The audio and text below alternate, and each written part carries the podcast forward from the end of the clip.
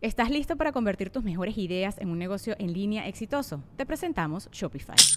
Tal vez no lo sabías, pero nuestro podcast More Than Mamis es un negocio y lo empezamos por supuesto para desahogarnos y hablar sobre la maternidad, no para convertirnos en expertas de ventas y del e-commerce. Así que sí, necesitábamos ayuda para vender nuestro merch y poner en marcha nuestra tienda. ¿Y cómo suena con Shopify? Llegó otra venta. Shopify es la plataforma de comercio que está revolucionando millones de negocios en todo el mundo. Ya seas un emprendedor desde tu casa o desde donde sea, Shopify es la única herramienta que necesitas para iniciar, administrar y hacer crecer tu negocio sin dificultades. Con Shopify puedo gestionar pedidos, envíos y pagos desde cualquier lugar, brindándote toda la información y estadísticas de tus ventas al detalle. Regístrate para un periodo de prueba con tan solo un dólar al mes en shopify.com barra sonoro, todo en minúsculas. Ve a shopify.com barra sonoro para llevar tu negocio al siguiente nivel. Shopify.com barra sonoro.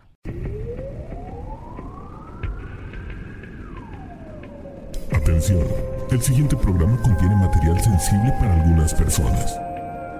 Los comentarios de Lolo vertidos en este programa son responsabilidad de la irresponsabilidad de los comentarios de José Antonio Badía.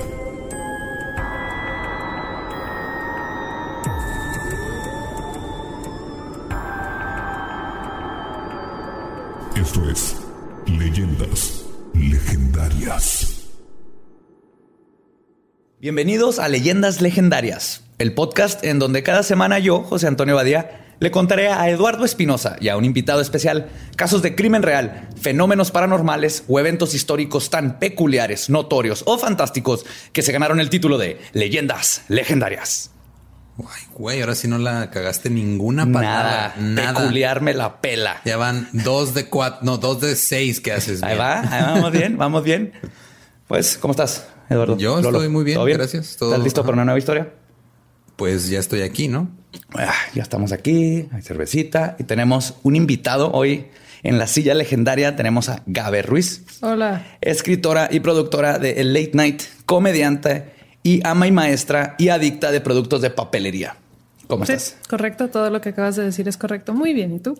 Muy bien. Menos el hecho de que te dijo invitado, no invitada. Estoy acostumbrada. La cagó una vez en decir todo eso. La neta es, es mejor que No, tal vez Badía ya trasciende el género y no ve géneros y para él todos son hombres. todos tenemos No, a penes ver, pues es como les ponen una cobija y yo no sé quién es el invitado o invitada hasta que quitan la cobija. Te das cuenta que esto está grabado en video y si quieren ver el video se van a dar cuenta que no es cierto eso. Ok, ¿Eh? para el próximo episodio. No yo confíen me en nadie nunca, cobija. jóvenes. Primera lección. Así es como el gobierno nos jode. Ok, ¿de qué se trata la historia de hoy? Hoy, hoy les voy a contar una historia que tiene de todo. Eventos paranormales, crimen real, asesinatos y sacerdotes guapos. Uf. ¿Ok? Ah, caray. El crimen de padre malo. Casi. Pues me refiero más bien al caso de Claudia Mijangos. Uf, ya me la Ya llegaron las Ya autoridades. llegaron las autoridades. A callarte. Por decir que no confíen en nadie. No, les hablaba, me refiero al caso de Claudia Mijangos, la llena de Querétaro, quien en 1998 asesinó brutalmente a sus tres hijos, comandada por una voz en su cabeza. Ok. Mijangos, ¿te inventaste el apellido o es un No, apellido de verdad? es apellida. De hecho, no sabes cómo batallé escribiendo esto porque no, no, mi cerebro no aceptaba ese apellido. Y te- ¿Mijangos? tuve ¿Tu que apuntarle una hoja para estarlo viendo. Mi jangos, mi, jan- mi jongos, mi. Nuestro Jangos. Siempre se me olvidaba. Pero es mija ngos. Es como mija y changos Mija- juntos. mijangos. A mí mijangos me suena a que acaban de abrir un bar y tu amigo así, el que siempre anda buscando bares nuevos, así, y güey, tienes que ir al nuevo bar, güey, se llama mijangos, güey. Que es como las iniciales de todos los socios de la manera, de Sí. la única manera que, funcionaron. Es Mijares, Angulos y González. Mijangos, algo así. Perfecto, firmen. Pues Claudia Mijangos Ar- Arzac nació en la ciudad de Mazatlán, en el estado de Sinaloa, en México, el 25 de mayo de 1956. Fue una, fue un parto natural, como es en Mazatlán, de esos que vienen del agua y luego Sí, sí. los avientan al agua, Ajá. los tienen en el agua y si regresan, ya quiere Sí. decir que Gente son, de Mazatlán- son mazatlaneros. Gente de Mazatlán, no lo nieguen, sabemos que eso es verdad. Sí, yo lo descubrí, está en un libro. Y si está en un libro, es verdad. Fue la menor de siete hermanos, cuatro mujeres y tres hombres. La madre, María del Carmen Arzac, era referida como una persona dominante, autoritaria, agresiva, cerrada en sus creencias, fanática de la religión, con escasa capacidad de discernimiento y no ofrecía una posibilidad de contacto con sus hijos. Su padre, Antonio Mijangos, era descrito como un hombre sensible, dedicado al trabajo, necio, indeciso y hasta de débil carácter. Eh, encontré bastante información de los papás. Ahora sí, qué bonito, ¿eh? qué bonito. O sea, eso suena a, una, a la peor biografía en Tinder que he escuchado en mi vida. Necio, débil carácter, swipe left. Berenjena. Berenjena, agüita y. Pues, muchísimas fuentes dicen que fue coronada como reina del, cara, del carnaval de Mazatlán. Pero investigué y en la lista de la historia del carnaval de Mazatlán en Wikipedia no aparece su nombre. ¿Qué, qué tan, qué tan confiable es la, la información? Pues de- viene desde el carnaval de antes del Mazatlán 87. en Wikipedia? Y deja tú, Nuestra Belleza Sinaloa se fundó hasta 1994. Entonces no pudo haber sido ninguna de estas. Y aunque sí hay una foto donde la están coronando por algo, lo que voy a hacer es darle el beneficio de la duda y vamos a decir que ganó un concurso de belleza en un antro y que además de esto no tiene trascendencia en la historia, entonces mejor continúo. ¿Qué les Fue, parece? fue la chica reggaetón de esa semana. en Ajá, el reggaetón se inventó en el 97 también, no Fue, se fue puede. la No. chica bolero romántico 57, Algo ganó, ¿qué? 58. No tiene que ver, pero lo mencionan en todos los libros y todas las que, que fue reina de belleza. No Ok, tiene Estamos que estableciendo que aparte de culera era guapa. Sí. Ok, Sí, sí. Sí, eso ahorita lo vamos a ver, de hecho. Y sí se conecta de una coincidencia rara lo de, lo de la belleza, pero por ahorita no nos importa. Estudió la carrera de comercio, sus papás murieron cuando ella era joven y le dejaron una cuantiosa herencia. Para este entonces, ella ya estaba casada con Alfredo Castaños. Se mudaron a Querétaro en el año de 1972 y tuvo tres hijos con él. Claudia María, Ana Belén y Alfredo, en ese orden. Alfredo era empleado bancario y Claudia mantenía una tienda de ropa exclusiva para mujeres. Los describen como una familia conservadora, muy apegada a la religión católica. Incluso Claudia se convirtió en maestra de catecismo, ética y religión en el Colegio Fray Luis de León, ahí mismo en Querétaro, donde también asistían sus hijos. Mira qué padre. Del catolicismo al asesinato. Oh, no, y espérate, qué asesinato, ¿eh? Y vaya, qué asesinato. Uy, vaya, qué asesinato, cinco Sí, estrellas. sí, es lo que iba a decir. Si hubiera una app para asesinato, esta se lleva también sus cinco estrellas. Con el paso del tiempo, empezaron a hacerse notorios los problemas existentes entre la familia Castaños Mijangos. Relación- Castaños Ah. mijangos. Sí, Castaños, como un albur que no entiendo. Sí, Eh, mija, castaños. Castaños Mijangos. Ay. Castaños Mijangos fue la, la segunda sucursal del bar Mijangos que le abrieron en la colonia Castaños. Castaños mijangos 2, así con rotulado chueco. Relacionados por una parte al carácter extremadamente posesivo, dominante y abusivo de Alfredo, que mantenía a Claudia su- supedita a la voluntad de este, y por parte de Claudia, Espérate, espérate. ¿Su pedita? supeditada, perdón. Supeditada, Ajá. ok. Porque uno de los comentarios que recibimos en Sí, en los primeros comentarios de- que de- decimos en Instagram fue un güey diciendo, un güey diciendo, mira, yo no estoy leyendo, Ah, yo- yo, ¿verdad? yo sí la puedo cagar porque no estoy leyendo, pero tú estás leyendo y te dijeron que aprendas a leer. Sí, sí, sí. Pues estoy aprendiendo a leer. Ok. Porque vamos este a, podcast- vamos a regresar otra vez. Vamos a a- ver. Con el paso del tiempo empezaron a hacerse notorios los problemas existentes entre la familia Castaños Mijangos, relacionados por una parte al carácter extremadamente posesivo, dominante y abusivo de Alfredo, que mantenía a Claudia supeditada a la voluntad de este, y por parte de Claudia estaban relacionados a que se le aparecían ángeles y demonios que le daban órdenes, le mostraban el futuro y le decían qué dibujar. ¿Ok? Ok, esas eran las tres ajá. actividades. Tú como demonio o, o apariciones. Así que no, vamos a llegar, le vamos a dar órdenes y le vamos a dar unas pinches clases de artística. Sí, es que encontré, pues me di cuenta que uno de donde está así el tesoro de la información, cuando estás viendo todos estos casos, es irte a los comentarios y te encuentras joyas porque luego hay gente que fue testigo, que sabe de algo y ahí encuentras. Y en uno venía una señora en unos videos de este caso que decía que su mamá fue este, empleada doméstica de Mijangos. Y le conta a la mamá cómo Mijango se levanta, se iba a a siestas y luego se levantaba y llegaba con dibujos que ella decía que le había dicho y le decía a la señora, mira, esto es lo que me dijo el ángel que dibujara, ya viste, este es el demonio tal y le explicaba que era qué, tal sea, ¿Estaba demonio y todo consciente eso. de qué es lo que estaba dibujando? Sí, sí, sí, sí. ¿Y sí, sabía? le pasaban. Sí. sabía que eran ángeles, sabían que eran demonios, le, le daba información, todo. O sea, estaba consciente de lo que estaba pasando. Pero ella como católica, como que para ella era algo wow. Y ahora, ¿dibujaba chida? No sé, no encontré sus dibujos. Lo malo, no encuentro muchas cosas. Falta más documentación. A él le tomó fotos. Para tratar de solucionar los problemas, empezaron a asistir a terapias matrimoniales con padres católicos y psicólogos. Ah, porque no hay mejor persona para darte una, una buena, un buen consejo en tu matrimonio que alguien que está dedicado al celibato. Sí, que nunca ha tenido una relación, nunca ha tenido hijos, nunca. Sí, sí, sí. Es, es, perfecto para decirte cómo lidiar con una, con un esposo o esposa. Jaime Flores González, quien fue su terapeuta, describe a la pareja como una unión donde ninguna de las partes era capaz de ceder a sus puntos de vista. Y por estas personalidades, el matrimonio no tenía por dónde crecer y les aconsejó que se divorciaran. Estaba tan, tan feo el matrimonio que el padre dijo y... No, este era el terapeuta. El terapeuta. No, el padre le ha dicho reza 10 rosarios y acomódate con Jesús y Jesús te va... acomódate con Jesús. Ajá. ¿Ves que les dicen que como... cae con Chuy. Que cucharen con el Chuy. Yo eso, sí.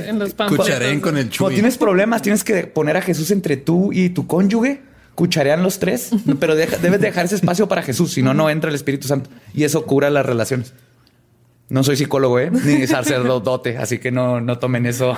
nadie te estaba tomando en serio hasta este punto, de todos modos.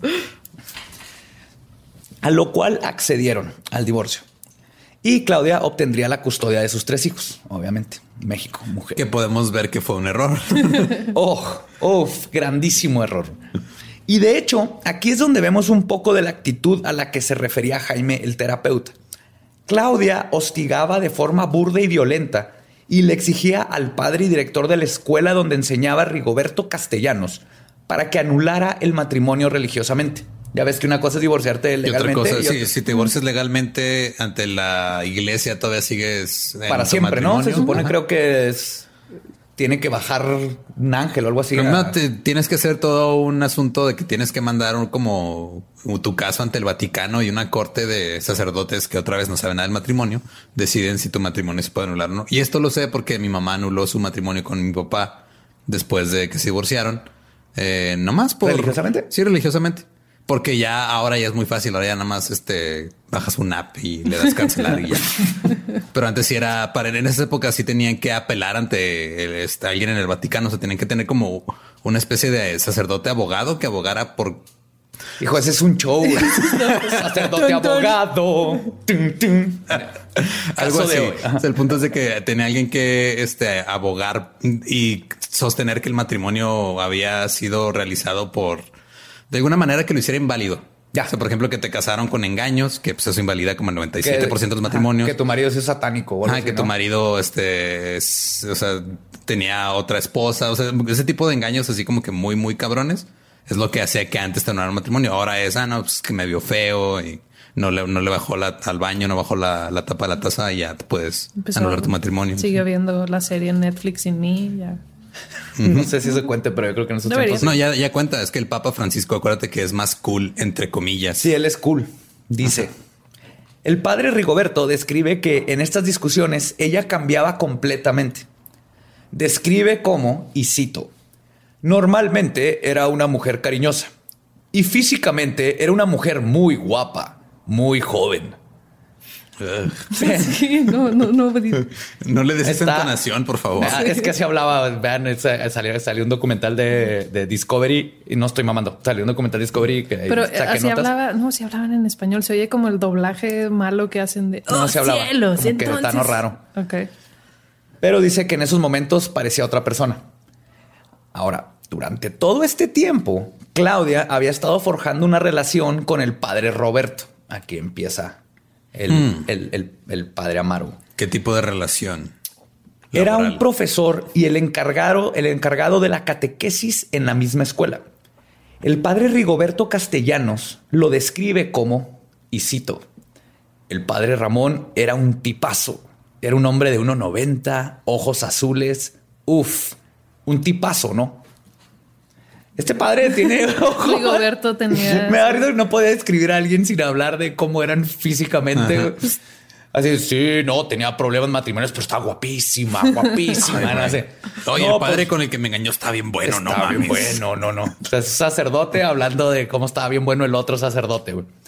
Algunas personas cercanas a Claudia afirman que eran amantes, aunque otras niegan la versión. Y se especula que de hecho esta relación que llevaba Claudia fue la razón por la que se divorciara con su esposo. Y yo me inclino por pensar en el amorío por varios factores curiosos que sucedieron, que sucedieron, tales como que cuando se destapó la relación entre ellos dos a razón del incidente, al que llegaré ahorita en un ratito, Ramón fue rápidamente cambiado de estado y ni su apellido conocemos. Por eso nomás le llamo Ramón. O sea, Ramón el sacerdote. El sacerdote de 1.90, ojo, ojiazul, Ramón, mi amor. Uf, el tipazo, uf. Él, eh, cuando pasa el incidente y todo el mundo saca lo de que estaban teniendo un amorío, lo, la- lo desaparecen. Lo cambian de diócesis y nadie sabe qué onda con él. Características y encubrimiento de la iglesia Clásico católica. No pasó nada, no pasó nada, no pasó nada. Ajá. Y aparte, a ver, era un vato tipazo de 1.90, ojos azules, y era una mujer guapa y joven. Yo, yo asumo que era natural. Que yo apoyo esto. Ah, o sea, apoyas que solamente la gente atractiva se acueste con gente atractiva. Eso es lo que apoyas. No, yo apoyo que los sacerdotes tengan amoríos con mujeres adultas, en adulterio, como quieran, no importa, pero que se mantengan con mujeres adultas. Ese es un buen punto. Énfasis en adultas. Ajá, exactamente. También en mujeres, porque son cabrones. No, no, digo, pueden O hacer lo que hombres adultos. ajá. Ajá. Si es tu gusto, pero adulto, la palabra Eso es mágica. un buen punto, adulto. Sí, aparte que, o sea, un sacerdote gay obviamente vas a saber usar con más estilo las sotanas y todo eso. Entonces, no tengo Una nada. pashmina así, eclesiástica. Chingón. Sí, su- una estola bien chingona. Y si quiere hacer algo con otro hombre, que sea un adulto nada más y ya. Eso es todo. Sí, sí, Eso es todo. razón. Prosigan. Y llegamos al 23 de abril de 1998, donde la historia se tornará en algo horripilante, lleno de misterio y extrañas coincidencias. En la tarde de este fatídico día, Alfredo Castaños primero llevó a sus hijos a la kermés anual del colegio. En la noche fue a dejarlos con su ex esposa, con la que tuvo una fuerte discusión. Le dijo que si sabía, que ya sabía del asunto del sacerdote y que a pesar de eso él quería regresar con ella. Le insistió que tomaran más terapia, ahora incluyendo a los niños, pero ella se negó. Entonces, defendió sus sentimientos hacia el cura y Alfredo, muy enojado, le dijo que se iba a arrepentir y se fue. Sí, es que quiso utilizar la, ese, el recurso ese de pene sagrado no es pecado. ¿Cómo se dice? Si es, si es, si, si es pene sagrado, es sirio, el sirio no peca, ¿cómo es? No me acuerdo. Creo que lo acabamos de inventar, pero Estoy segura que lo acaban de decir. Pero cuando, si, si alguno de los que nos escucha va a misa, que lo dudo, pero si van a misa, cuando vean un- el sirio que tienen en la misa, acuérdense de esta conversación. De nada. Claudia cerró la puerta y echó llave. Subió a darle la bendición a sus hijos y se acostó. Alrededor de las 3 de la mañana, Claudia se despertó. Una vez en su cabeza, una voz en su cabeza comenzó a implantar imágenes en, en ella. Le mostraba visiones del futuro. Le decía que Mazatlán había desaparecido Sí, y que todo Querétaro era un espíritu. Se había convertido en un señor Frogs gigante. Oye, y Querétaro era un espíritu. Sí, Queré- todo Querétaro es un espíritu, le dijo. un concepto abstracto. Y vamos a traer un festival de música independiente. Después de un tiempo de conversar con ella, ella se levanta y decide marcarle a su amiga Verónica Vázquez, quien después de escuchar lo de Mazatlán, la ciudad de espíritu, y que una voz de ultramundo estaba hablando con su amiga, le dijo, ok, son las 3 de la mañana, ¿qué te parece si te caigo mañana a tu casa para platicar? Buenas noches, y le colgó. No estés chingando y me Sí, despertaste. que en defensa de Verónica, que estoy seguro que se arrepiente por el resto de su vida de no haber ido en ese momento o no haberse quedado, todos hubiéramos hecho lo mismo, ¿no? En este caso, creo que Bueno, primero yo no hubiera contestado. Ajá, de entrada. si es que contestas. Sí, bueno, yo no cuento. Si marco y te digo eso, es así como cualquier otro martes. Ajá. Lolo, Sí, o sea, estoy- ¿cuántas? mi, mi refri me está diciendo que Juárez tiene herpes. me faltan dedos para contar las veces en las que me has marcado a las dos de la mañana diciéndome que Querétaro es un espíritu. que lo es. Pero regresando al crimen. Después de colgar con su amiga, la voz en la cabeza de Mijangos se hizo más clara. No, pues, o sea, no hay un episodio en donde no pueda, pueda tratar de escribir algo así que me gane el Pulitzer, ¿verdad? Se van a reír. No, ajá. ¿Qué crees que estamos haciendo? Tratar de que la gente sienta miedo. Ahorita hay gente así con sus cobijas y cafecito y, están- y luego no puedo decir mijangos. Síguele, sí. La voz en la cabeza de Mijango se hizo más clara. Era una voz masculina. Una voz que ya le era muy familiar. La voz le dio la primera indicación. Tomar tres cuchillos de la cocina. Uno para cada hijo. Mijangos, con toda calma, primero se puso un vestido, después bajó a la cocina, tomó los tres cuchillos y prosiguió al cuarto de su hijo más pequeño, Alfredo, Alfredo Jr., vamos a decirle, de apenas seis años. Se apoyó sobre la cama, lo tomó de la mano izquierda y al nivel de la articulación de la muñeca comenzó a cercenársela. Ah, guau, ¿qué? Sí. Arturo despertó, pero no, No pudo hacer nada contra la fuerza de su madre, gritando. Pero en cuestión de segundos, la mano había sido amputada por completo.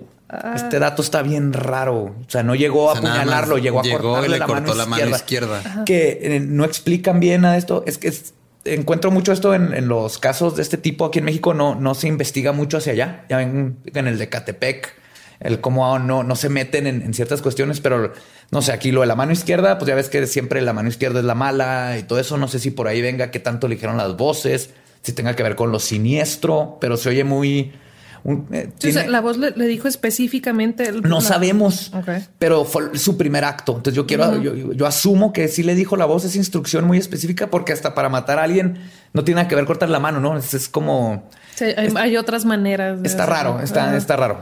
Puede tener algún simbolismo de ocultismo purificador, te digo, el quitarle el O estaba dormido del lado izquierdo y la otra mano estaba tapada. y fue la fuera la mano con la que se masturbaba y la mamá quería. Tenía seis años. Uf.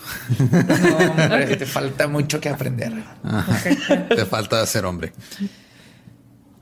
Bueno, después lo apuñaló dos veces en el tórax al nivel del esternón, luego lo volteó y lo apuñaló dos veces a la altura del omóplato en la espalda. Acuérdense de lado. De ese, de este, patrón, de apuñalamientos. Los llantos y gritos del hijo despertaron a la hermana mayor, Claudia María, de 11 años, quien entró a la habitación. Los vecinos narran que escucharon claramente los gritos de ¿qué estás haciendo, mamá? No me mates, por favor. Ok. Pero nadie le habló a la policía. Este es un buen ejemplo, de hecho, no sé si han escuchado del efecto espectador o el efecto Genovese. Sí, que es, ah, mira, está pasando eso. Ay, alguien más lo va a arreglar. Ajá, es Sí. un... De hecho, en, en cursos de primeros auxilios y todo eso te dicen, lo primero que tienes que hacer es tú, si vas a estar a cargo, asigna a alguien de que tú, márcale a la ambulancia, tú haz esto, porque si no, todos los demás asumen que la otra persona lo va a hacer. Y, eh, Ajá, sí, de- por eso la clase es primeros auxilios y no segundos y terceros auxilios. Cuarto, quinto, eh. Y es no que es alguien más va a hacer los auxilios. Es que lo que pasa es que es un fenómeno psicológico por el cual es menos probable que alguien intervenga en una situación de emergencia cuando hay más personas que cuando está solo. Porque al parecer lo que pasa es que cuando hay otras personas presentes, los observadores asumen que el otro va a hacer algo y, a- y- y no hace nada, ¿no? Sabes, un choque y todo el mundo dice, ya alguien le marcó a la policía. Y se llama el efecto Genovese porque fue una chava que la mataron a puñaladas ah, en Nueva York En un auditorio. casi en Nueva York con cientos de personas la oyeron, la vieron, dieron el reporte, ni una sola marcó a la policía, porque todo el mundo asumió que alguien más ya lo había hecho. Entonces, quiero pensar que esto pasó ahí en Querétaro. Querétaro no es su culpa, es un efecto psicológico, pero vamos a aprender de nuestros errores. Mira, ya se cayó Jason, güey. Ya. Pues, Mijangos cambió de cuchillo y apuñaló a Claudia María, que había entrado al cuarto. Primero, dos a la altura del esternón, luego la volteó y aplicó otras dos puñaladas a la altura del omóplato. Claudia huyó, pero con el pulmón perforado solo logró llegar, lleg- logró llegar hasta el pie de la escalera donde se desvaneció. La llena de Querétaro cambió de nuevo de cuchillo y entró a la habitación donde se encontraba su hija de en medio, Ana Belén. De Como siempre, dejan al años. del medio para volver al último. Es que nadie los pela, los del medio. No. Lo siento, yo soy primerizo y está bien chido. Yo también yo fui la última. Está. Está todo Soy- fan. pero los del medio, hijo, perdón. Hasta te matan al último. Te toca ver el sufrimiento de todos antes de, de- de morir también. No, no sé a dónde iba con. Ana Belén, de nueve años, se encontraba en shock, sentada sobre su cama sin saber qué estaba sucediendo. Mijango se sentó junto a ella. Cuando Ana le preguntó qué estaba pasando, Mijango le respondió, no te preocupes, te voy a mandar con tus hermanitos. La apuñaló dos veces a la altura del esternón y dos en la espalda. O sea, esto es una. Si yo viera esta escena en una película de terror, diría, no mames, esto es un Esto cliché. es exactamente, es la- la película de terror de slasher film, la que quieras de Jason o así, ir caminando metódicamente cada uno y el- por como pasó la escena y como la ven, todo fue con calma. No es como que mató a uno y lo corrió. el- Todo fue con calma, fue uno, el otro eh, premeditado. El- está, pues, está creepy. Les dije. Pero, o sea, es que, ¿por qué una voz te dice que mates a tus tres hijos? ¿Por qué las voces no te dicen algo más chida? Como Sí, ponte nunca- a bolear tus zapatos. Mañana eso es, eso es parte de lo que día". De lo que es muy interesante de todos estos casos.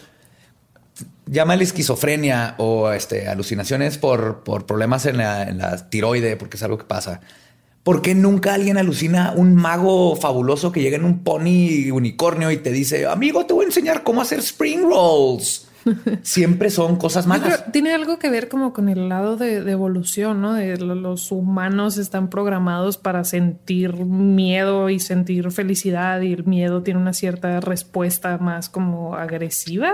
Podría Que ser. sea por ese lado. No, no creo que tenga mucho. mm, O sea, tiene más peso eh, en, en cuanto a evolución el, el sentimiento de miedo que el sentimiento de Eh, felicidad. pero ¿no? además, es un- para mí, ¿qué tiene que ver con la alucinación en sí?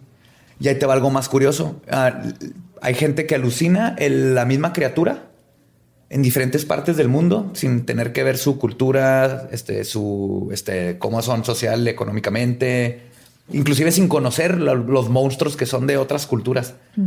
Creo que es una combinación entre que tu cerebro empieza a ver otras frecuencias y puedes ver cosas que normalmente no podemos ver. No estoy diciendo que no sea una enfermedad, sino más bien creo que la enfermedad lo que hace es que te hace ver esas cosas y es cuando no, no puedes lidiar con ellas, porque sí hay muchas, muchas conexiones muy raras entre la gente que tiene este tipo de alucinaciones. Sí, pero volvemos al punto de Gabe de porque sale una voz así, mira, vas a la cocina, agarras tres cuchillos y matas a tus tres hijos. Y no es una voz que dice, mira, vas a la cocina, agarras tres cuchillos, haces, haces hot cakes para todos y los tres cuchillos los vas a usar para que cada uno de tus hijos les unte mantequilla. O sea, ¿por qué no les dicen eso las voces? Ese es exactamente el punto. No sé, porque se conectan con la esquizofrenia a cosas más bajas. No sé, pero ah, vamos a hablar un poquito de eso ahorita, porque encontré cosas muy interesantes basadas en eso, de hecho. Entonces, Empiezas a dar una receta de hotcakes. Terminando este acto, bajó las escaleras en busca de la agonizante Claudia María, quien se había desmayado boca arriba sobre el piso que dividía la sala del comedor. Volvió a apuñalarla. Luego la arrastró hacia la planta alta y colocó su cuerpo inerte en la recámara principal. Después fue por sus otros dos hijos y los apiló uno arriba del otro. Los tapó con una cobija, se lavó las manos y los cuchillos y se cortó las venas antes de acostarse junto a sus hijos. Ok. Entonces fue, o sea, también hubo un suicidio de por medio. O no se murió. No se murió. Tan, tan, tan. ¿Te digas cómo le meto drama a estas cosas? Ay. Eres un maestro del drama. Verónica Vázquez llegó temprano a la casa marcada con el número 408 de la calle Hacienda de Vejil, como había prometido. Pero en lugar de ser recibida con un cafecito y echar el chal, fue recibida por Claudia cubierta de sangre y con una mirada extraviada. Le dijo, pásale y todo. Verónica siguió a Claudia hasta la recámara. Obviamente vio sangre por todos lados, Verónica, pero estaba así como que, ¿qué, qué demonios está pasando? Y cuando llega a la, cara- a la recámara, vio los cadáveres de los niños y preguntó qué demonios ¿Qué pasó. pedo? Y Claudia simplemente le contestó, los niños se llenaron de catsup. Verónica Y pensó, por eso los maté. la disciplina es Tenía- primero. Verónica. ¿Sabes lo difícil que es en esta época dejar la ropa blanca, blanca? Ya, Estos- antes no tenían Tide Pods. Vanish patrocina. Era, era mano con sote. Era así el estar acá y tienes que aguantar el chisme y todo. Si eran otros tiempos, eran los ochentas. Eran más salvajes. Los ochentas eran tiempos salvajes. Estoy de Es acuerdo. donde con yo eso. crecí, estaban salvajones.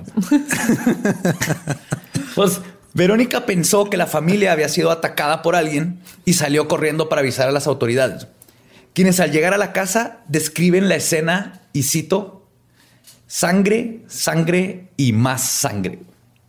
Chotas, los primeros que llegaron, lo que vieron. Les voy a describir un poco cómo estaba.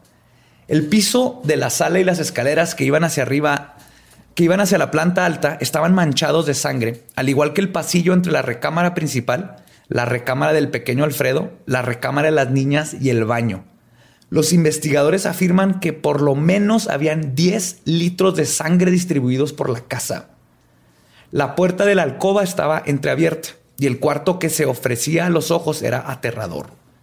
Sobre la cama king size de la recámara principal se encontraban los cuerpos sin vida de los tres niños de la familia Castaños Mijangos. ¿Y estaban uno encima del otro? Sí, como, como. O sea, desaprovechando el tamaño de un colchón king size.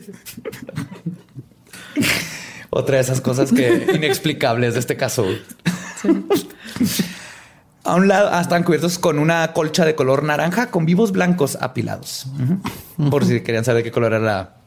A uno de los niños estaba el cuerpo de una mujer con sus ropas también manchadas de sangre, con los ojos entreabiertos. En la esquina de la recámara, sobre un sillón, dos cuchillos de cocina, uno de 41 centímetros y el otro de 33 centímetros. Ambos con cachas de madera de color café, limpios. Un tercer cuchillo de 31 centímetros se halló en la recámara de las hermanas Claudia, María y Ana Belén, caído sobre la alfombra y lleno de sangre desde la junta hasta la parte media de la hoja. Esto es lo que también se me hace extraño. Porque encontraron. O sea que todos estaban limpios menos ese. Ajá. Y el se quiere decir que el que tenía sangre debió haber sido el último que usó, asumo yo, para cortarse las venas.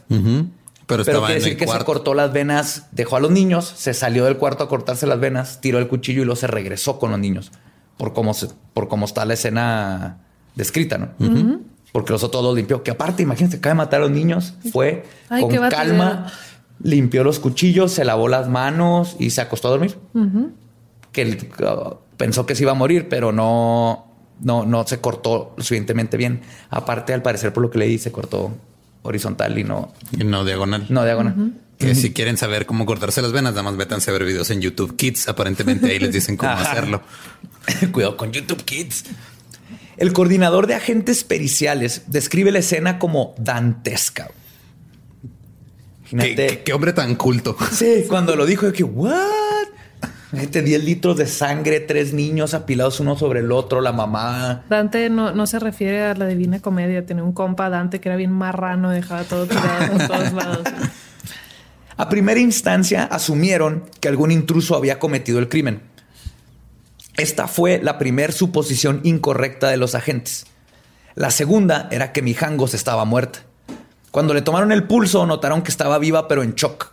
Se la llevaron inmediatamente a un hospital y las sospechas se fueron contra el esposo. Es completamente normal una investigación. Sí, siempre es este. Es como ya tienes que, como oficial. De hecho, sí, aparte de su.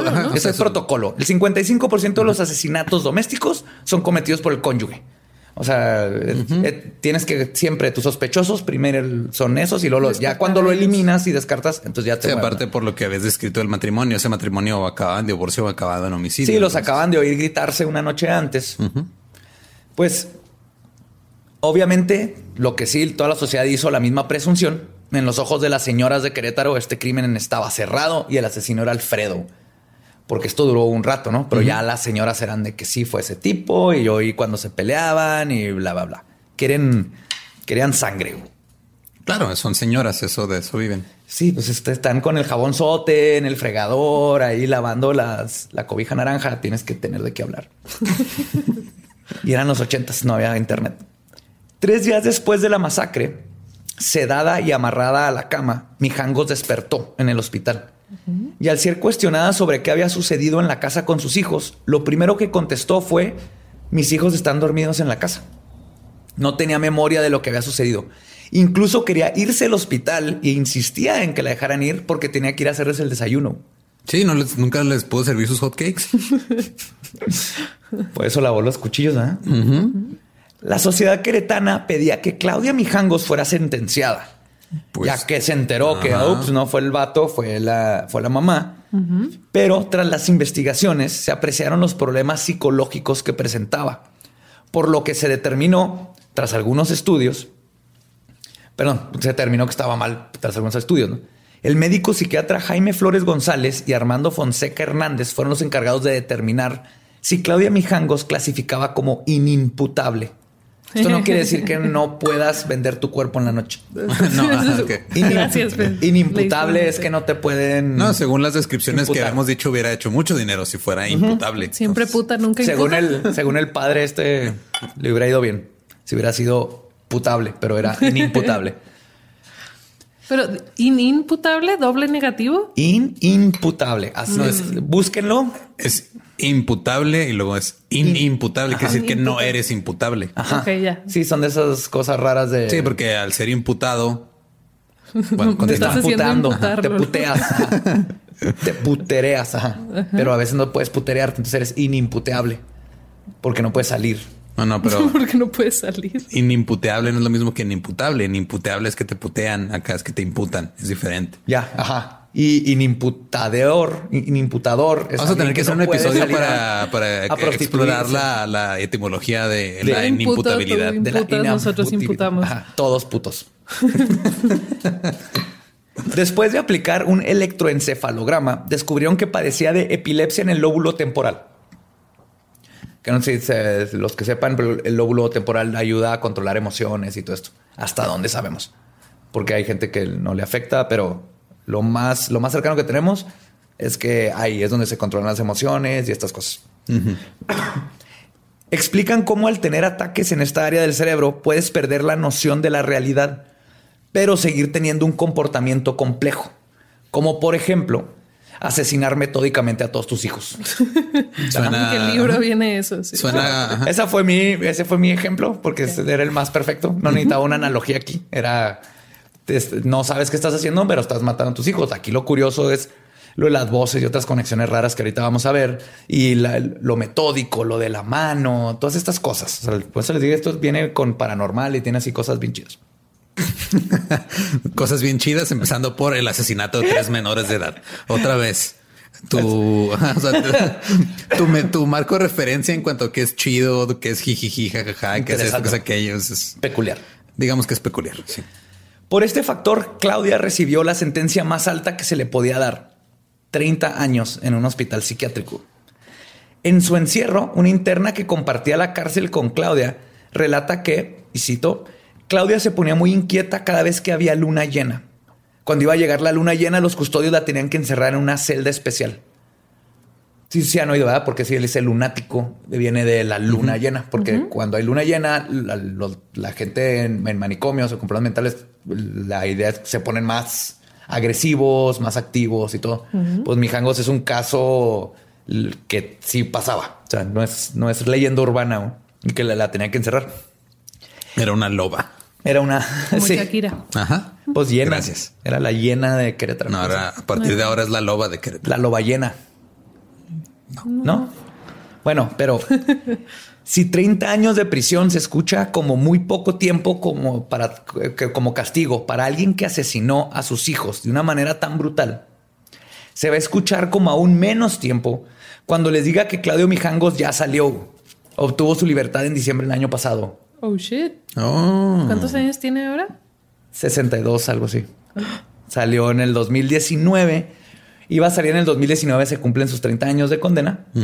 Pero hay una ley que si tu condena, si vas a salir hasta marzo, no, no antes de marzo, digamos del 2019, ¿no? Se iba a salir para marzo.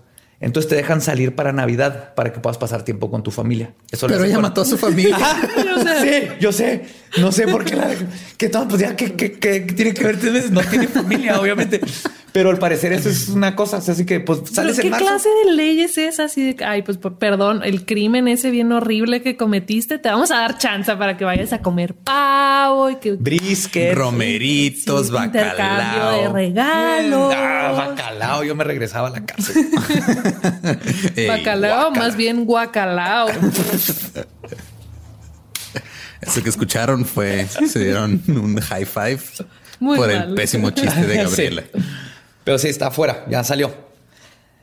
Ante la gente del Ministerio Público y licenciada en Criminología y Criminalística, Sara Feregrino, Feregrino, no sé si hubo incesto ahí. Feregrino. pasando, Pero se apellida Feregrino, Feregrino. Peregrino. Obviamente, o sea, para empezar, es un apellido que es una, varia- una variante de peregrino. Es como italiano, no, Feregrino, Feregrino. Pues Mijangos declaró, no me arrepiento de nada de lo que hice en el pasado. Y sé que tu pregunta se refiere a la tragedia por la que yo fui condenada hace 30 años. No me arrepiento por la sencilla razón que yo no cometí ese crimen. En ese momento algo muy poderoso se apoderó de mi cuerpo y fue quien realizó este terrible asesinato. Nadie sabe lo que sufrí y realmente pagué caro el haber sido víctima de algo que se apoderó de mí. Tuve la mala suerte de ser elegida para vivir esta terrible experiencia. En, en todo momento que estuvo en la cárcel negó todo y ya no Sí, se acuerda. que ella no fue. ella- sí, eso, ajá. eso, eso es común entre la gente que, Que o sea, mata que, a sus comete. No, no, o sea, entre la gente que comete ese tipo de crímenes y que son diagnosticados con alguna enfermedad. Sea, De hecho- ellos, ellos sienten como que una desconexión así. O sea, yo no, es que yo no fui, porque por eso dicen eso de que pasa, de que matan a alguien o al día siguiente no se acuerdan y están como si nada hubiera pasado, porque ellos genuinamente no sienten que ellos lo hicieron, porque sienten que alguien Algo más, este, los poseyó Es y- que y sí. lo, lo hizo. Imagínate, aquí lo, lo, lo curioso de ella es que traía ya desde antes y todo lo que hizo, pero lo que mencionó Lolo, Lolo es en serio. O sea, es serio porque imagínate, no, no puedes, rompes tu psique si aceptas que tú fuiste capaz de eso. Sí. De hecho, es, cuando es, es como cuando te tomas un litro y medio de tequila barato. Oh, sí. Ajá. Y, Y echas día siguiente estás compa. así de es No que fui yo no fui yo, güey, fue el tequila barato. Rancho escondido estaba fue, fue, de mi fue Juan. Antonio que me dio ese shot y es lo que mandó toda la fregada. Es culpa de Juan. Antonio, no fue mi culpa. Exacto. Es, es- es- es algo así, pero con Pero- asesinato de menores de edad. Ajá. Y hasta donde yo encontré, estaba viviendo en Mazatlán, se regresó a su hogar, pero planea regresar a vivir a su antigua casa y escribir un libro sobre los hechos, porque estuvo llevando un diario durante todo el tiempo de la que estuvo en la cárcel. Leí la ¿Pero estuvo página. encarcelada o estuvo...? No, que- estuvo, estuvo en una cárcel y luego la mandaron a, a un, un a psiquiátrico. psiquiátrico y el... Este, está bien raro ahí todo lo como es, es México. No que había aparte- psiquiátrico, entonces sí. en otro lugar. Aparte y- en México los hospitales psiquiátricos están para llorar. Me imagino. O sea, el, el tratamiento psiquiátrico es muy, muy pobre. Es todavía tratamiento psiquiátrico de los 1800. En un punto consideraron hacerle lobotomía. Lobotomía. No. Ajá. En, en los últimos 30 años de que Le consideraron querían hacer, hacer lobotomía. Ajá. Porque no saben qué hacer con ella. Ah, Porque era la loba. Querétaro. Ay, güey. Lobotomía. Querían enlobar. No, para los que no saben qué es la lobotomía, básicamente es te ponen un picayelo en la frente. Pues por el ojo. Te meten el picayelo entre el ojo. ¿Es por el ojo? Sí, es por... Ah, Pero no te atraviesan el ojo. Se meten entre no, el ya lóbulo ocular. no te arruinan el ojo. y pero pum. como- Y ya está relax. Puedes cagar cuando quieras no- y no te importa. Y, y puedes ver películas malas y no te importa. Y puedes comer bacalao y no te importa. O sea, que la lobotomía ya no existe porque ahora existen las estas Medicina, sesiones de ayahuasca. ciencia. O sea, lo mismo. Y Valium. Ayahuasca. Valium, el nuevo, el nuevo. Pero bueno, ahora hablemos de las curiosas coincidencias de las que hablaba al principio. Algunos de, lo que, de los que nos escuchan tal vez encuentren algo familiar en este caso y la hora en que sucedió y su paralelo a los asesinatos de Ronald DeFeo Jr., mejor conocidos como la casa de Amityville. Si hay una persona que nos escucha que encontró ese paralelo, no mames, deberemos tenerlo A ver, aquí. Sí, ahorita para hablar con él. Pero para O los ella. que no conocen el caso o no hayan visto alguna de las 15 películas sobre el caso, el 13 de noviembre de 1974, Ronald Joseph DeFeo Jr. se despertó a las 3 de la mañana, comandado por una voz en su cabeza, y asesinó a sus padres y tres hermanos menores con un rifle Marlin calibre .35. Menciono el rifle porque una de las cosas más misteriosas de este caso y que no han podido explicar los detectives ni nadie es que a pesar de que los peritos hicieron pruebas con un rifle igualito y determinaron que se podía escuchar a cuatro cuadras a la redonda, ninguno de los familiares ejecutados mostraron indicio de haberse percatado de los disparos. Todos fueron encontrados como si hubieran estado dormidos durante toda la masacre. O sea, todos están todavía agarrando su almohada boca abajo. Nadie jamás corrió, nadie se levantó de la cama. Y fue una casa de tres pisos. Sí, no, no fue Mató a los papás, trancazo. caminó al otro pasillo, a los dos hermanos y luego subió escaleras al ático y mató a la hermana. Entonces, bajó, se hizo un sándwich. Casi. De hecho, de Firmó todo- se los- fue a un bar a sí, la mañana bar, siguiente. sí. Ajá. Y luego fue a un bar a ver a un ejecutivo de Hollywood para firmar las 15 Las- películas basadas en la historia. Y de hecho, la, la película de Amityville está basada en, en la familia que se mudó a esa casa después de los asesinatos. Pero desde De Feo cuenta de estas voces y aquí la cosa es que la casa es la que está, algo tiene la casa ¿no? y él lo que lo afectó. Y también ningún vecino reportó haber escuchado disparos. Aquí no fue el efecto... Este, El efecto espectador. Aquí fue no escucharon. no lo escucharon. Nomás un vecino dijo que oyó ladrar al perro. Eso está bien raro. Los, los mismos detectives es así de ni siquiera de una cosa, este, no hablando de algo paranormal, pero los detectives dicen no, no podemos explicar eso. Y además, el abogado defensor William Weber describe cómo la casa estaba repleta de parafernalia religiosa, igual que en el caso Mijangos. Y este no es el único caso que presenta un extraño patrón. Ok, Sí. pero lo- la, la- el paralelo era que ambos fueron a las 3 de la mañana. Casas súper con Ajá. llenas de cosas religiosas. Se levantan a las 3 de la mañana con una voz que les indica cómo es- matar, en qué orden a toda la familia. Esto es importante. ¿Ya había entrado al horario de verano o todavía no? Porque hecho- hace poco, cuando que hace unas semanas que entró en el horario Ajá. de verano, a mí me agarró desprevenido y obviamente ajá, me, me levanté con un deseo de matar a alguien. Pero no a las 3 de la mañana, ya era el día siguiente, era un domingo como a la una, que en realidad eran las 12. De hecho, pero el mundo dice que es la una. Entonces quiero saber si ya estábamos en horario de verano. Eso ha sacado de pedo a muchos demonios por mucho tiempo. Ya digo, "Uh, güey, ya cambió el horario. Oh, perdón. Me tienen que regresar al closet. Ah, qué pena, Oh, güey, neta, nunca me pasa, sorry, Es que no puse, es que mi reloj es análogo, güey. ¿no? güey, cada año se me olvida. Bueno, el 9 de mayo del 2003, Dina Lani de New Chapel Hill, Texas, se levantó entre las 3 y 4 de la mañana, comandada por una voz, intentó asesinar a pedradas a sus dos hijos. Uno sobrevivió, pero quedó con daño cerebral permanente. Isabel era alguien muy involucrada con la iglesia y al igual que en los otros casos, su casa era descrita como que está llena de artículos religiosos. Isabel Martínez, 6 de julio del 2017, en Georgia, Estados Unidos, apuñaló a sus cinco hijos y a su esposo. Solo la más pequeña sobrevivió. Una voz le dio instrucciones precisas de qué hacer. Cuando la arrestaron, Isabel dijo a la policía, si buscan en mi casa, encontrarán al hombre que verdaderamente hizo esto.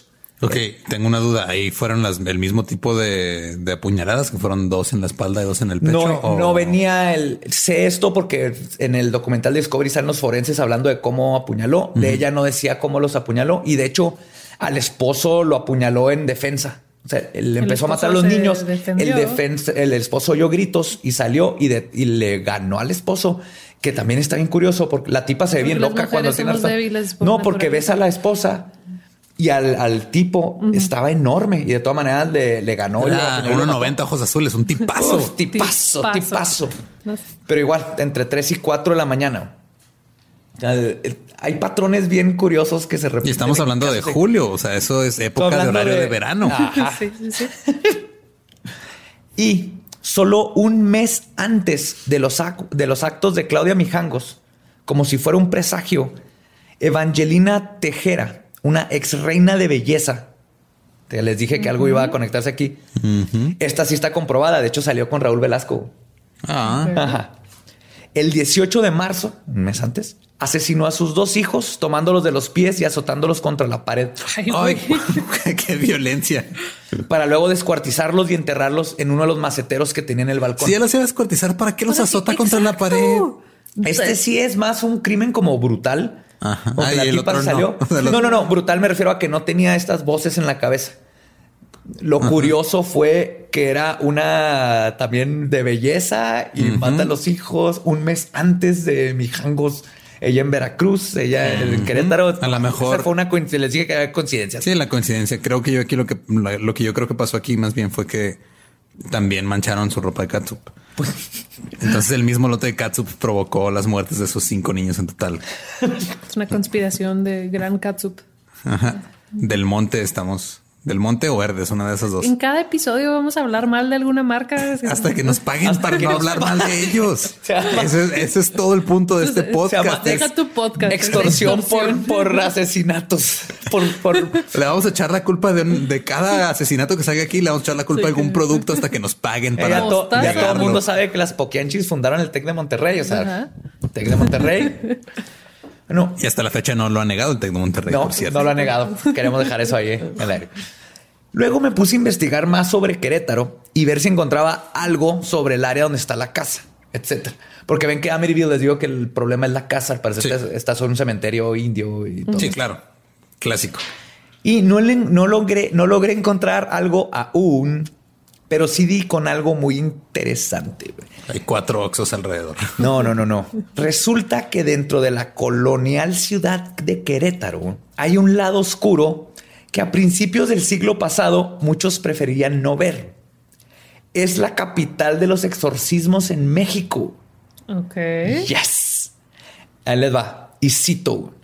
La primera vez que la iglesia habló, habló abiertamente sobre estas supuestas posesiones fue el 29 de febrero del 2004.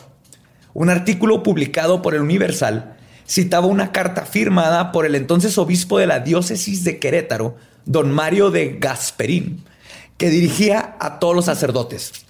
En la misiva refería que había dado un incremento en los fenómenos relacionados con verdaderas posesiones diabólicas, por lo que la diócesis había decidido crear el Ministerio del Exorcismo. Sí. Who you gonna call? El Ministerio del Exorcismo. Ese le gana al Ministerio de la Magia. Pero se llama Gasparín el vato. Gasperín. Gasperín. Porque ya está grande, ya está, ya está señor. Gasperín. Gas- Gasparín es cuando eres niño, pero ya eres el Gasperín. Gasperín. nomás te cambian la, la vocal. Ok. En ese entonces, el consultor diocesano para la atención de supuestos posesos en Querétaro, Mario Alberto Piedra Ulloa, dio a conocer que en los últimos cinco años se habían atendido alrededor de 400 casos reales, a pesar de que los reportes superaban los 4000 Tan. O sea, admiten 400 de 4000 que, que estuvieron. entre Ajá. comillas. Así es. Cuatro mil personas poseídas en Querétaro. Y el vicario general de Querétaro en ese entonces, Salvador Espinosa Medina, afirmó que estos casos estaban expandiendo por la proliferación de sectas satánicas en la ciudad. Ah, claro. Tiene culpa Satanás de todo. Sí. De hecho, hay tanta proliferación de supuestas posesiones que en el 2010 se construyó una capilla para uso exclusivo de practicar exorcismos ubicadas en el municipio de Colón con el nombre de la Basílica de los Dolores de Soriano. Así que si hay gente de Querétaro, esa capilla, si la conocen, es para, es para exorcismos nada más. Hacen otras cosas, pero se hizo para eso. Baby shower. Y hablando con nuestros amigos que nos escuchan en Querétaro, les voy a dejar unos tips por parte del consultor diocesano para la atención de posesos, Mario Alberto Piedra Uloa, quien nos explica cuáles son los símbolos inequívocos de posesión diabólica. ¿Están listos? A ver. No poder dormir, check, escuchar ruidos extraños, check, ver sombras. check. eso es, eso es esto. De hecho, Hasta yo ahorita estás des- describiendo a Javier Solís. estoy describiendo Sombras nada salir más. de día o ponerte enfrente de una lámpara. Sí, un día de trabajo normal. O haber jugado a la Ouija, accedido a la brujería, consultado el tarot. ¿Brujería la banda también cuenta? Yo creo que sí, definitivamente. Check. O ver películas de terror, porque esas abren las puertas al demonio. Check. Claro. ¿Importa si la película de terror era buena o mala? No. No. Mira, si viste, The- no hay cosa más horrible en el, en, en el mundo que ver The Mangler. Que si no la han visto, es la historia de. Es una, está basada en una historia corta de Stephen King, en la que una lavadora industrial empieza a matar gente. ¿Neta? Hicieron, no, es neta. Y luego, aparte, hicieron una película horrible de eso. Entonces. Y la dirigió él, ¿no? ajá, si yo hubiera tenido niños en el, en el momento que la vi, si los hubiera matado fácil. Pero la historia no se acaba ahí, porque queda la casa. La notoria casa Mijangos, así se llama. ¿Por qué? Sigue abandonada y no se ha podido rentar ni vender. Y obviamente es un foco para gente curiosa e investigadores paranormales. Si alguien tiene fotos, mándelas, por favor. Ahí hay un chorro, ahí los voy a poner. Pero Ah, si, ¿sí? alguien, si alguien va últimamente, le construyeron una No, barra. yo lo que quiero es que alguien, vecinos. que alguien se tome una selfie afuera de la casa y nos la mande. por favor, yo quiero ver eso, por favor, porque obviamente está embrujada. O sea, ese tipo de fenómeno tiene que dejar ahí una crisis. Pero vamos a hablar poquito de ya las investigaciones que se han hecho dentro de la casa ahorita últimamente de, de si hay o no fantasmas en lo que quedó, ¿no? Y definitivamente no hablo de la mamada de investigación que hizo Carlos Trejo, que lo detesto con una pasión. ¿Alguien sabe qué pasó con su pelea con Alfredo Adame? Ya le perdí No, no sé el- si ya siga. Pero para los que no sepan quién es, este Crocodile Dundee de lo paranormal. es el, es, les voy a dar rapidísimo. Es un imbécil que inventó una historia sobre una casa embrujada, escribió un libro que se llama Cañitas en el 82, que tristemente es de los libros más leídos en México. ¿Lo pueden creer? Eso habla mal del país, no de Carlos. Aparte, lo que está bien chido es de que ya van a sacar una versión de Jordi Rosado de Cúbole con cañitas. güey. Eso va a estar épica. Pero aquí lo que más me caga de este vato es que este libro lo catapulta a la fama y pinche Trejo ha sido a la parapsicología lo que un torero es para la zoología, básicamente. Echado a perder todo lo que es la investigación paranormal, le quitó cualquier tipo de seriedad, destruyó todo. Que no, a ver, hasta hace, hace como medio año o menos, creo, vi una foto de que Carlos Trejo tocaba en una banda de covers en un bar. Probablemente, no lo dudo. Ese vato está buscando una Y lo, o sea, lo único que he sabido de Carlos Trejo, aparte de cañitas, es que toca covers en un bar que se quería agarrar a golpes con Alfredo Adame y que sigue usando sombrero de Crocodile Dundee en el 2019. entra a entrevistas en su moto con guantes, no se quita los guantes. No confíen. Si un tipo está investigando fantasmas y trae sombrero de vaquero, no confíen en él. Ese es mi tip número uno. Regla número uno. Regla número uno. Pero en resumen, la investigación de este vato, y de hecho, díganos si quieren que hagamos una, un episodio de caso Cañitas y toda esa mamada y sus chingaderas.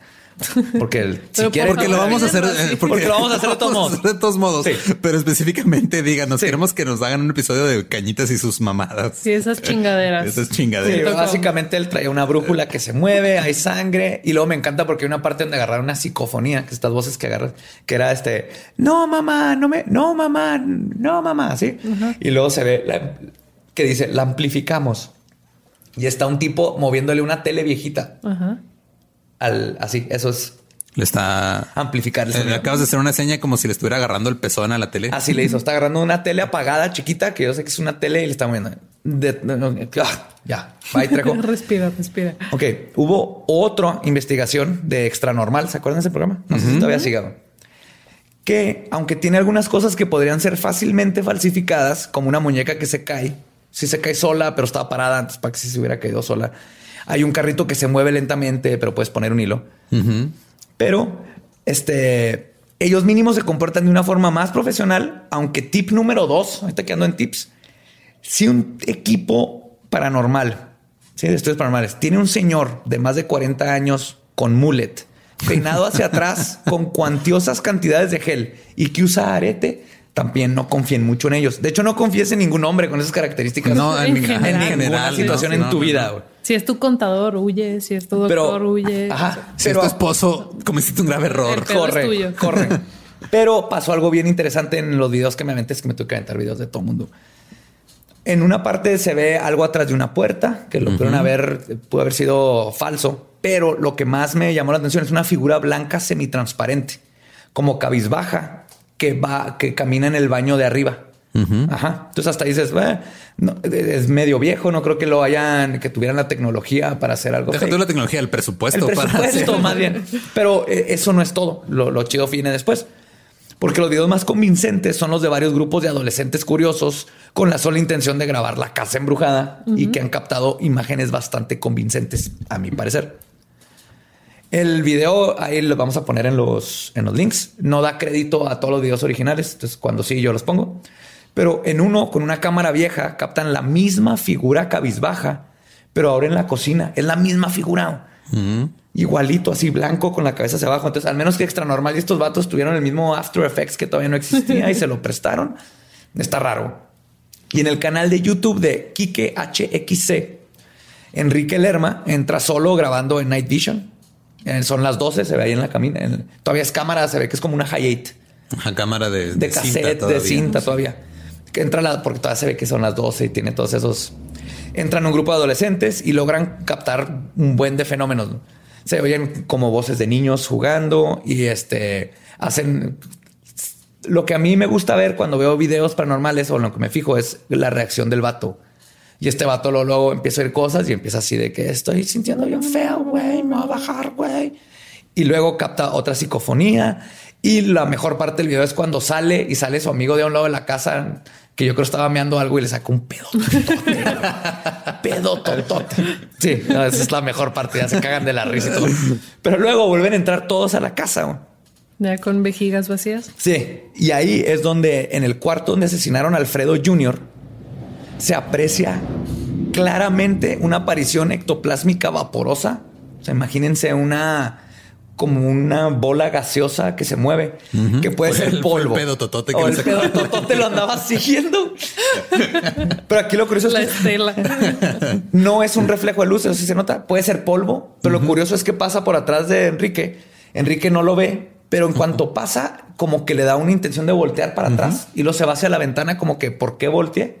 Ese es el tipo de reacciones que se me hace que le dan, Claro. que, la- que le dan Luego validez. ya cuando si amplificas el audio en esa parte, nada más escuchas una voz que dice, ¿quieres hotcakes? Y lo más hardcore de esto, lo que más me gustó, lo más inverosímil, sucede cuando ya se van a ir, van paneando la cámara, esas de que nomás la traen en la mano, y se ve claritititito un niño en el closet. Se me pu- así me dio cuando estaba investigando, ya era noche y todo eso, se me puso así la piel chinita. Ahí vamos a poner la foto, de todas ponemos el video también, pero la foto así del screen cap que puse. Hay un niño en el pinche closet. No, ahí está. ¿Tenía las dos manos o ya le faltaba la mano No se alcanza a ver sus manos, es lo que me fijé. y la neta, a mí ¿Y estaba en el closet por culpa de la sociedad que no lo deja salir o por qué? Fantasma. me falta una manita. güey. No puede abrir Échale la una puerta. mano para que salga del Era- eh, no puede pedir ride. Pero a mí, neta, me intriga mucho la idea de qué va a suceder si Claudia Mijangor regresa a la casa donde le esperan no solo las memorias de su vida pasada y sus actos, sino los fantasmas de sus hijos que embrujan el lugar. Porque o sea, no soy psicólogo, pero estoy seguro que no es buena O idea. sea, imagínate si tres niños de entre 6 y 11 años vivos hacen un desmadre. Imagínate fantasmas. emputados y viene la persona que los mató, estas almas en pena, fantasma, ¿cómo que está embrujada esa cosa? Así es como, ¿quieres embrujar algo? Así es como embrujas algo. Haces algo bien tráfico y violento. Trágico, y violento. Pero ta- Que el a- periférico aparte, está embrujado a todas horas ahí. aparte, Mijangos nunca recibió tratamiento, Que no estaba en un hospital psiquiátrico. pero no recibió Pero nada más tratamiento. la tenían la tenían encerrada. encerrada. Ajá, Tenían era, encerrada. nada más estaba cumpliendo su condena, pero no fue tratada. Antes de salir, lo que dijo es: Yo no me arrepiento porque no fui yo, algo Ajá. me poseyó. Entonces va a Ah, regresar. pásele. a pasar la noche entre la voz que la poseyó, entre los fantasmas de sus hijos, en un estado psicológico que no tenemos ni idea de cómo está. Entonces, lo que sí quiero decir es que la gente que vive ahí en esa colonia, Trucha. ve- eh, ahorita es cuando debes de vender tu casa. Si no la has vendido, ahorita es cuando, antes de que se cambie esa vecina. Aprovecha el mercado ahorita está bien, es un mercado de vendedores, aprovechalo ahorita. No. La plusvalía tal vez se vea afectada en un futuro cercano. Sí. De- cuando pasaron los asesinatos, casi todo el mundo vendió su casa. Pues todo el mundo se fue al del, del vecindario y todavía se están rentando y todo eso, pero esa nunca se ha rentado. Y ese fue el caso de Mijongos. Me sigue La- dando la- el La apellido, pero llena ya de. Querétaro. Para empezar, ya una vez dijiste mijangor y otra mijongos. entonces Mijongos. Ya, Ya, ya no. ya no es lo mismo. Mijangos. Mijangos. Ngos. Como, sí, era mija y changos, ¿no? Ajá, Era la- Mija y Changos. Mm. Y los de Mijangos. Querétaro que nos estén escuchando, sé que allá es súper conocido este caso, que es lo que, el- lo que leí. No sé si, si han estado en la casa, si tienen más historias de la casa ahorita O paranormales. de la los casa ahorita ya la está ocupando esta señora. Lo pero- no, lo o nomás no pasó la noche ahí de. No, "Ay, no, a pues, chavos". o sea, está en Mazatlán y, él- y le dijo en una entrevista que quería regresarse a su Ya, casa, ya, ya. Querétaro. Sigue estando su nombre, están las escrituras, nunca se vendió, está su nombre.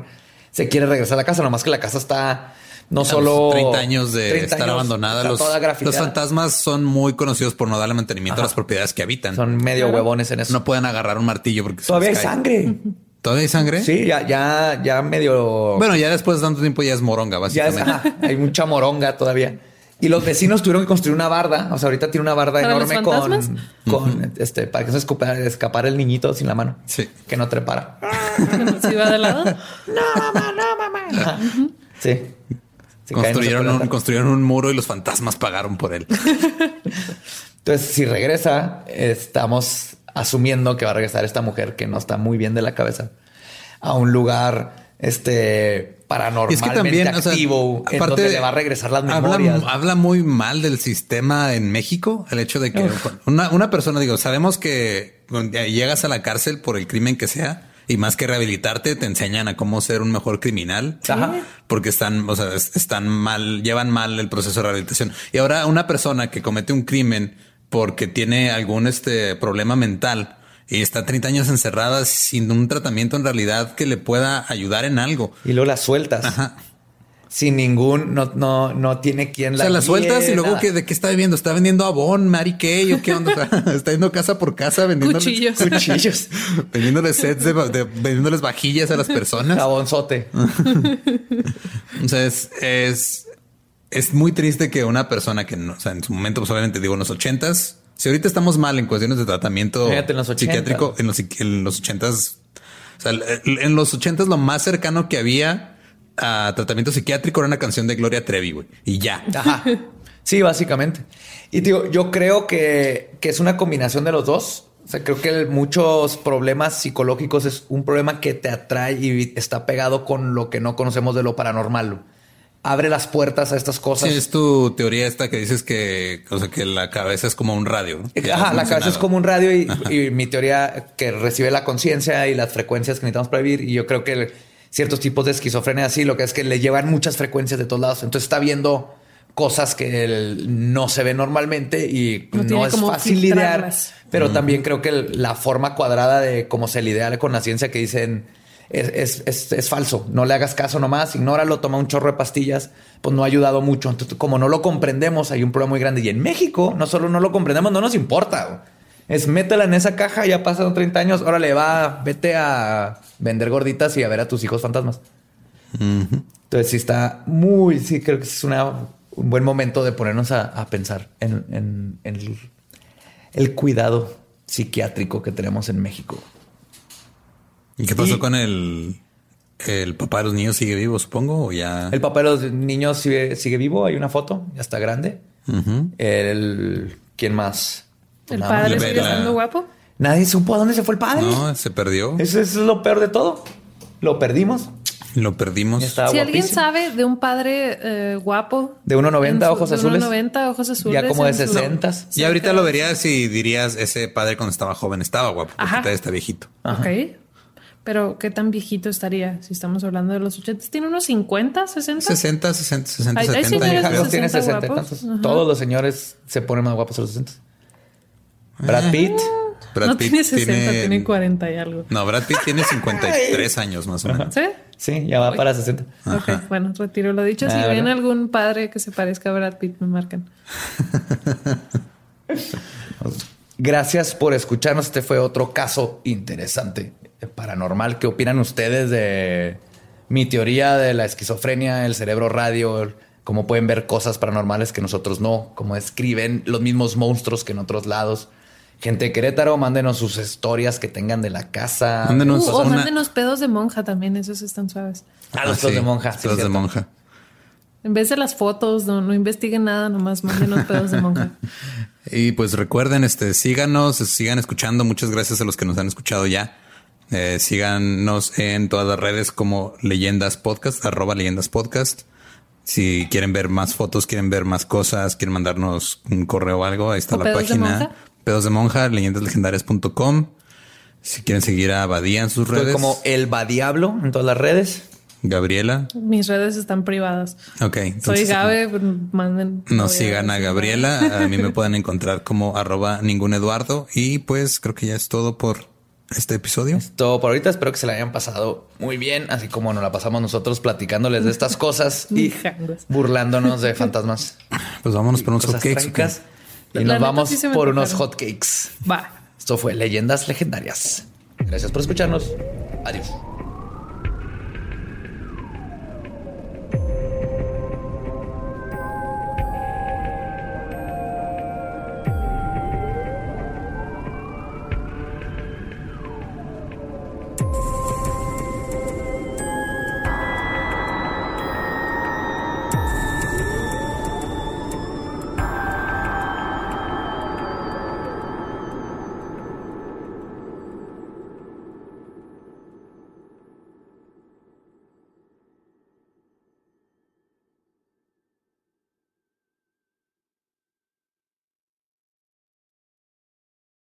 ¿Estás listo para convertir tus mejores ideas en un negocio en línea exitoso? Te presentamos Shopify. Tal vez no lo sabías, pero nuestro podcast More Than Mamis es un negocio y lo empezamos por supuesto para desahogarnos y hablar sobre la maternidad, no para convertirnos en expertas de ventas y del e-commerce. Así que sí, necesitábamos ayuda para vender nuestro merch y poner en marcha nuestra tienda. ¿Y cómo suena con Shopify? Llega otra venta. Shopify es la plataforma de comercio que está revolucionando millones de negocios en todo el mundo. Ya seas un emprendedor desde tu casa o desde donde sea, Shopify es la única herramienta que necesitas para iniciar, administrar y hacer crecer tu negocio sin dificultades. Con Shopify puedo gestionar pedidos, envíos y pagos desde cualquier lugar, brindándote toda la información y estadísticas de tus ventas al detalle. Regístrate para un periodo de prueba con tan solo un dólar al mes en shopify.com barra sonoro, todo en minúsculas. Ve a shopify.com barra sonoro para llevar tu negocio al siguiente nivel. Shopify.com barra sonoro.